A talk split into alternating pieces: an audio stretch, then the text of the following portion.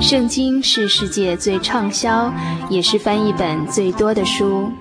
许多人因为这本书改变了他的价值观。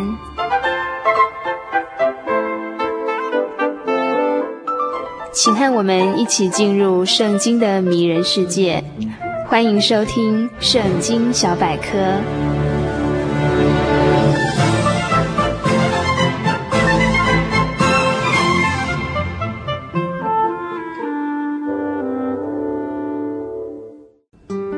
亲爱的朋友，大家平安！又到了圣经小百科这个单元。今天这个单元要与大家一起分享旧约经卷智慧书箴言第六章。本章箴言经文共有三十五节，我们把它定一个主题，叫做“轻忽了人的危险”。人要如何克服这些危险呢？本章箴言提出四大类的人，他们至终的后果。要我们引以为鉴戒，就是本章的第一段第一节到第五节所说，要谨慎的为人担保；第二段第六节到第十五节，懒惰的人的省思，劝人不要游手好闲，成为一个懒惰汉；第三段第十六节到第十九节，神所憎恨的七件恶事，要人知道如何行神所喜悦的事情，得享。真正的平安。第四段第二十节到第三十节，再一次强调淫乱的祸害，它会使人家破人亡、倾家荡产、丧失永生。本章第一段真言经文意义的内容这样子说：年轻人啊，要是你为朋友担保，或是为陌生人作保，因而被自己的诺言套住，受人控制。那么，唯一的解决方法就是低声下气，央求对方让你取消承诺。你不可睡觉，也不可打盹，要紧抓机会，脱逃还笼自救，就好像羚羊挣脱猎人的圈套，灰鸟逃脱捕鸟人的网罗一样。本章中，作者并不反对为人作保。因为必要时为人作保也是一种帮助人的事情，也是圣经上所赞许的。不过他要提醒人，在为别人作保的时候，也要明哲保身，小心谨慎，免得自食恶果而后悔莫及。原来在当时作保的人，必须以自己的名义和财产来担保借贷的朋友，到时候一定要本利偿还。绝不食言，但是万一所担保的朋友无力偿还，或是中途变卦而逃之夭夭呢？那么做保的人就要负法律上的责任，必须要用自己的家产来替代朋友偿还债务，不然就要接受法律严厉的制裁。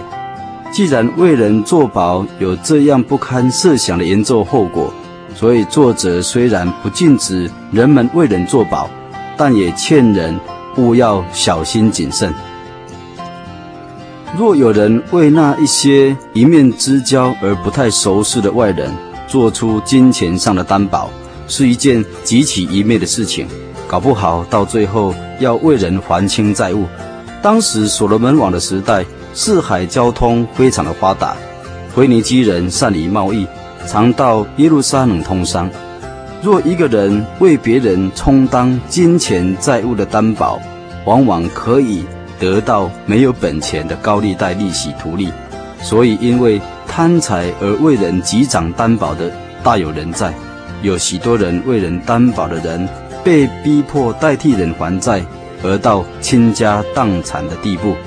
人为了贪财而死亡，鸟儿为了贪食而死亡，自己害了自己。这也是我们应当引以为鉴戒的。本章第二段经文意义内容又这样子说：懒惰人啊，你去看看蚂蚁，细心观察他们的活动，就可以得到启发。他们没有元帅，也没有长官，也没有君王，却晓得在夏天储备粮食，在秋天积聚食物。懒惰的人啊，你要睡到什么时候才愿意起来呢？嗯。让我再睡一会儿吧，打打盹，抱着手躺卧片刻。但若是你仍然这样子醒，贫穷就会像强盗一样的来到，突然来攻击你；困乏也会像武士一样向你迎面扑来。那些不务正业的恶徒总是满口欺诈，他们挤眉弄眼，踏脚示意，用手指点，打出暗号。他们存心不良，诡计多端，惹事生非，因此他们必自招横祸，罪然湮灭，无可救拔。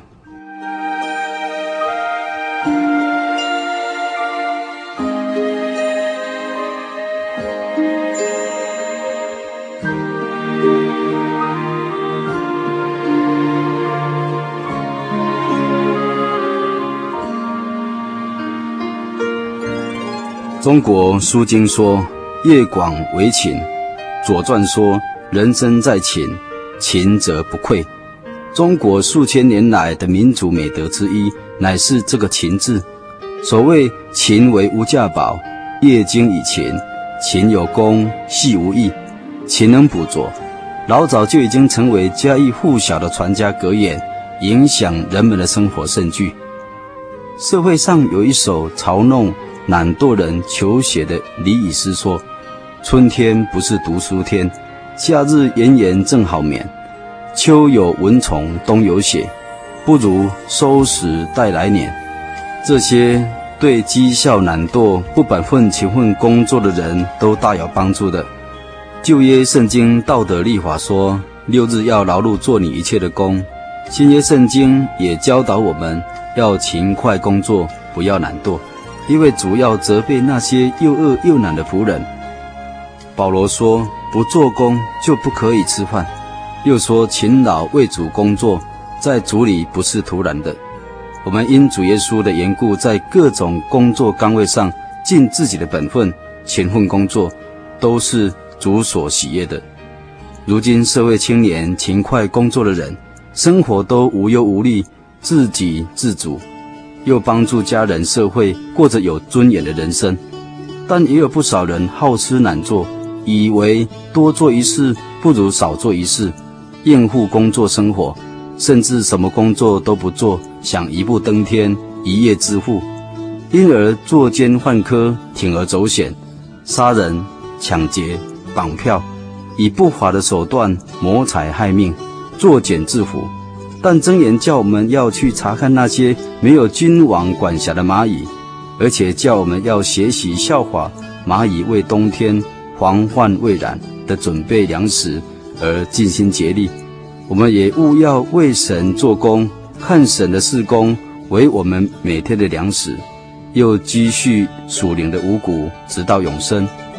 基督徒要为永生也储备足够的粮食，以备。不时之需。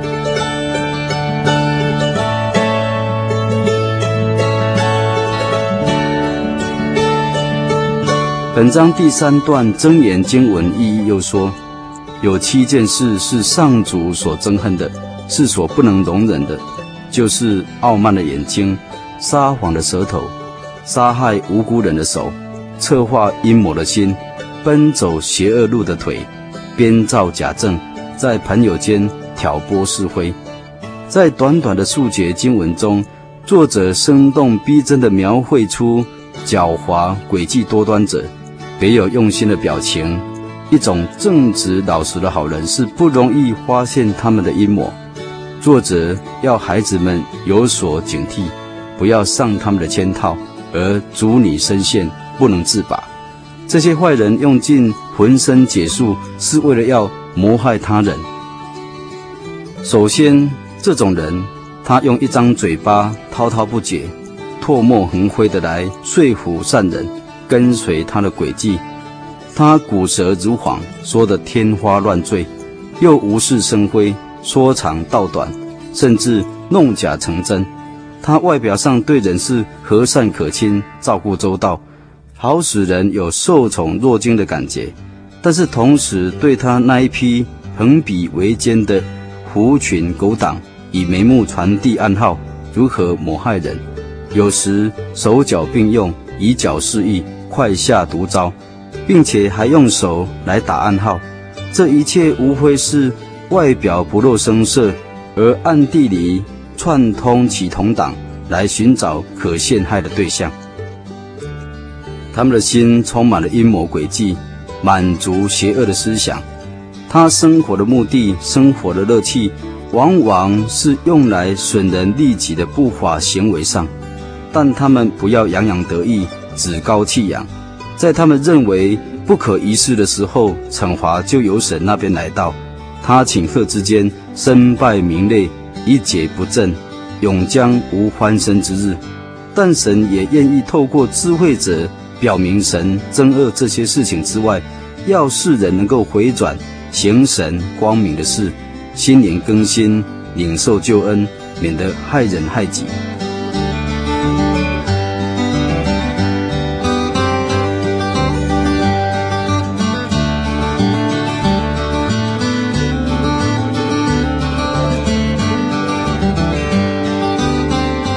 本章第四段经文意义又说：年轻人啊，你要遵守父亲的诫命，接受母亲的教导，将这一切铭刻在心，时常谨记。你走路，他们引导你；你躺卧，他们护卫你；你醒来，他们就跟你亲切交谈。诫命是灯，教导是光，严格的管教是生命的道。它帮助你远离邪恶的女人。免受荡妇的哄骗和诱惑，不要贪恋他们的美色，不要被他们眉眼迷惑，因为娼妓使人倾家荡产，荡妇使人丧失生命。若将火藏在怀中，哪有不烧焦衣服呢？脚踩在炙热的火炭上，又怎么不灼伤呢？同样，与邻舍人的妻子通奸的，必定难逃刑责。为求充饥而作贼的，别人不知道，不会藐视他；然而，倘若被人劫花给抓住了，他就是变卖所有的家产，也得要七倍偿还。跟有夫之妇通奸的，实在是愚不可及。这样的人实在是自寻死路，到头来只换得创伤和耻辱。他们的羞耻永远也抹不掉。那妇人的丈夫会嫉妒成恨。以致在报仇的时候绝不留情，任何赔偿都无济于事。不管你送他多少财物，他还是要报仇，绝不罢休。感谢神，箴言的智慧所谈到的都是历代历史的警戒，正是这世代人桃色危机的座右铭。但愿听友有时间再翻开箴言第六章，细细的品尝，切实的遵行。必使我们成为因真理而在各方面生活稳重而不轻浮的人，一直到永生。现在，我们一起来向天上的神祷告，奉主耶稣圣名祷告。亲爱的主耶稣，我们感谢你赐下这宝贵的箴言，使我们有广阔的智慧，以处理人生千变万化的人事物，好以智慧勤劳工作。以智慧引导，好行事为人说话，光明磊落，自救救人。阿利路亚，阿门。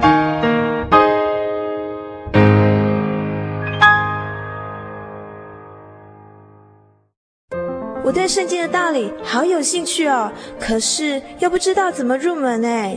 你可以参加圣经函授课程啊！真的啊？那怎么报名？只要写下姓名、电话、地址。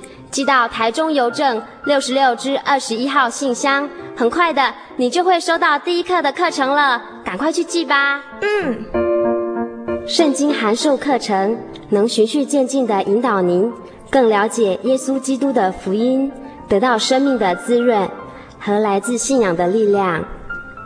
本课程完全免费，欢迎来信台中邮政六十六支二十一号信箱。请注明参加函授课程，愿神祝福您。您在街上曾经看过这样的招牌“真耶稣教会”吗？也许您很想，但是却不好意思进来看看。其实我们真的非常欢迎您。下次当您再路过真耶稣教会时，欢迎您进来与我们同享神的恩典。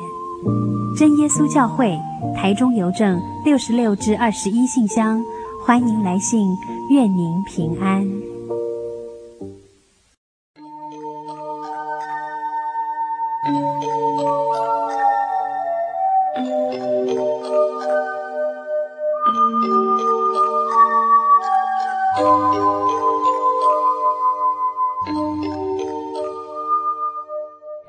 亲爱的朋友们，时间真的过得很快，眼看着一个礼拜才一个小时的心灵的游牧民族这个节目呢，就要接近尾声了。欢迎来信跟我们分享您的故事，也欢迎来信跟我们索取我们的节目卡带。台中邮政六十六至二十一号信箱，传真号码零四二四三六九六八。愿您平安，祝您今晚有个好梦。